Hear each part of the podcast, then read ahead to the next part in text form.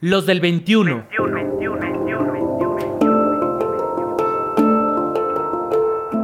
Hombres en movimiento. En movimiento, en movimiento, en movimiento, en movimiento. Rutas para la paz. ¿Trabajo con las masculinidades? Hmm. Del sospechosismo a la catarsis social.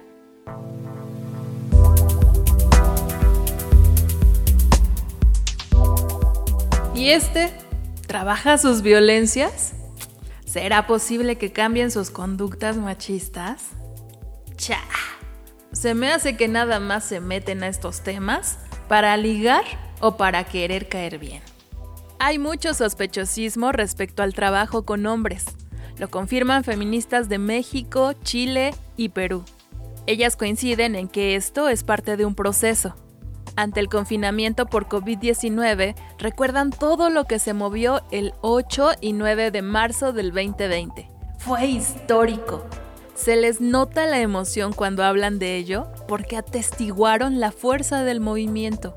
Hoy se encuentran en otra realidad, la poca preparación del gobierno para afrontar la contingencia con perspectiva de género. Ejemplo de esto es la medida que el presidente de Perú implementó, en la que se permite salir por separado tres días a los hombres y tres días a las mujeres. Y no, no, no, no, no es broma. Así lo explica Cintia Cano.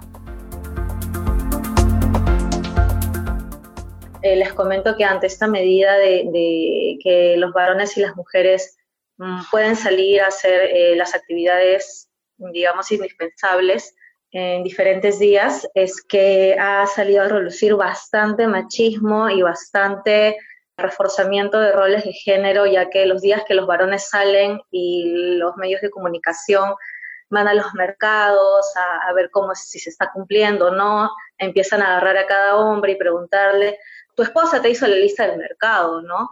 Eh, tienes que llevar todo lo que te dice tu esposa o algo así. Tú sabías, tú ya ibas a hacer las compras antes ese tipo de preguntas, ¿no? Como prácticamente poniendo a los hombres en una condición casi de discapacidad para hacerse responsables de las labores domésticas cotidianas indispensables, ¿no? Y se trata de una manera hasta cómica, pero finalmente expresa justamente que en el Perú y seguramente en Latinoamérica todavía hay pues unos roles de género incorporados, interiorizados bastante fuertes y rígidos aún.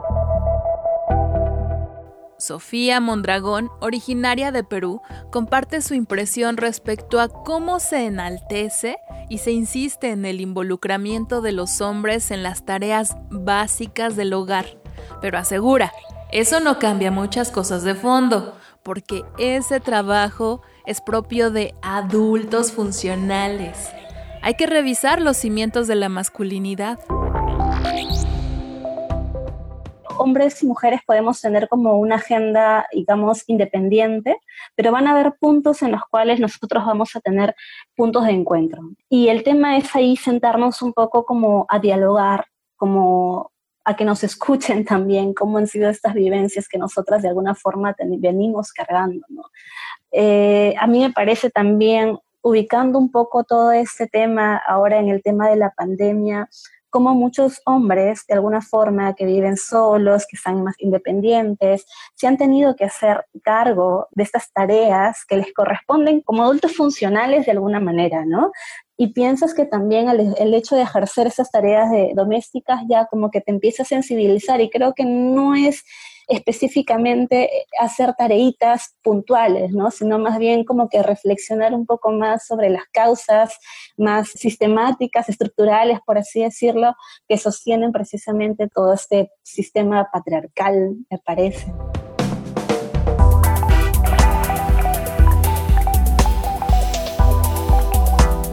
En todo el mundo hay grupos de hombres que trabajan con otros hombres un trabajo necesario que requiere de personas abiertas al diálogo, críticas de sí mismas y sobre sus propias construcciones.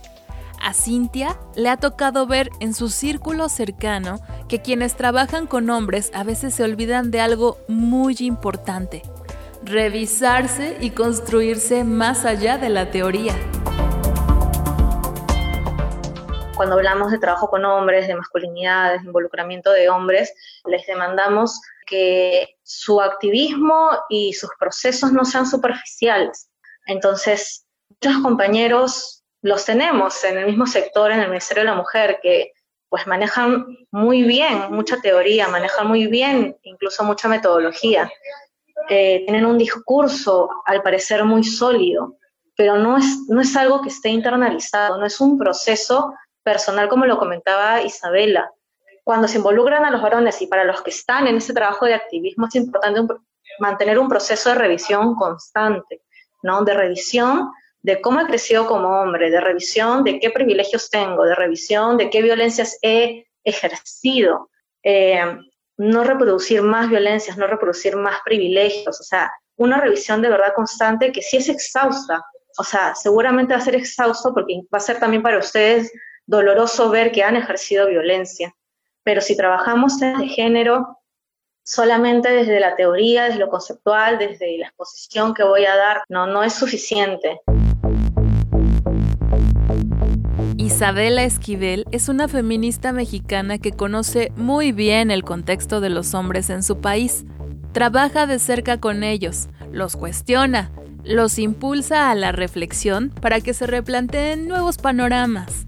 Y para aquellos que empiezan con la inquietud de entrar a un proceso evolutivo, los convoca a que se piensen en otros contextos está convencida de que el trabajo con hombres ya está encaminado y es necesario replantearlo desde lo individual hasta lo colectivo, desde lo social hasta lo político, para generar cambios más sustanciales y menos superficiales.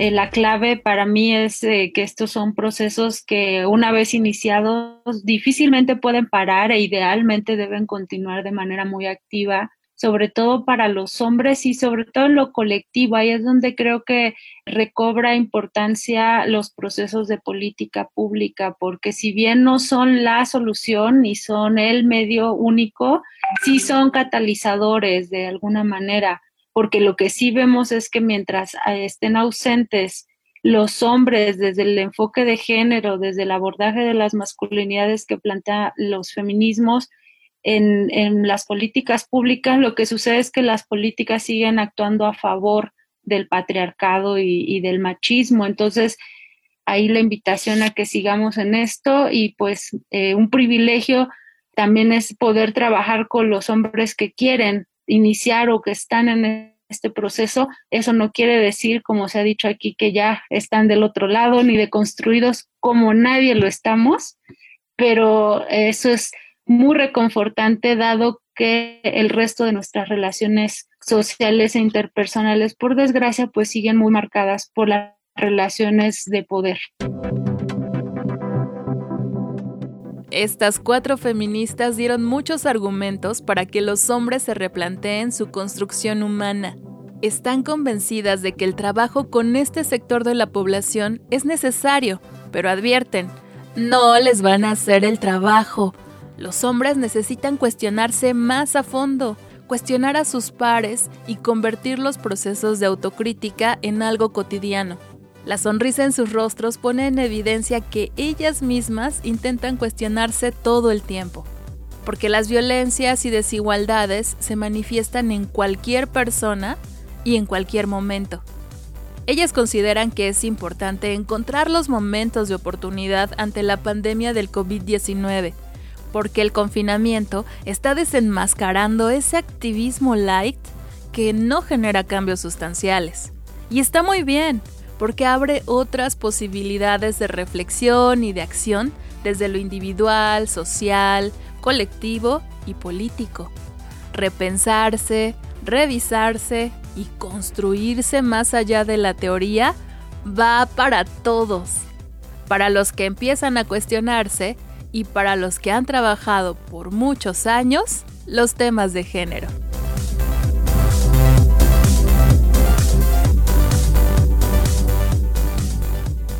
Agradecemos a José Alfredo Cruz Lugo y a Círculo Abierto al Aire el libre acceso a los diálogos por Latinoamérica, donde muestran otras perspectivas del acontecer mundial en materia de masculinidades y la contingencia por COVID-19.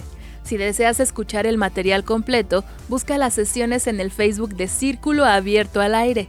Si deseas consultar nuestros materiales, búscanos en nuestras redes sociales. ¿Tienes comentarios? Escríbenos por WhatsApp o mándanos un mensaje de voz al 5512 33 29 15. 5512 33 29 15. También búscanos en Twitter como arroba los del 21. Arroba los del 21. En Facebook y YouTube, los del 21. Los del 21. Rutas para la Paz. Hombres en movimiento.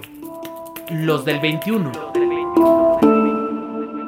Realización Elizabeth Cárdenas. En las redes sociales y webmaster Roberto Hernández. Producción Pita Cortés.